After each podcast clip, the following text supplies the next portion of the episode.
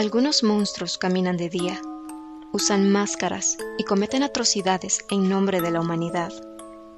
Para todos los demás, esos que se mueven entre las sombras y son considerados únicamente leyendas, están dedicadas las páginas de este diario, las cuales leeremos acompañadas únicamente por la luz de las velas.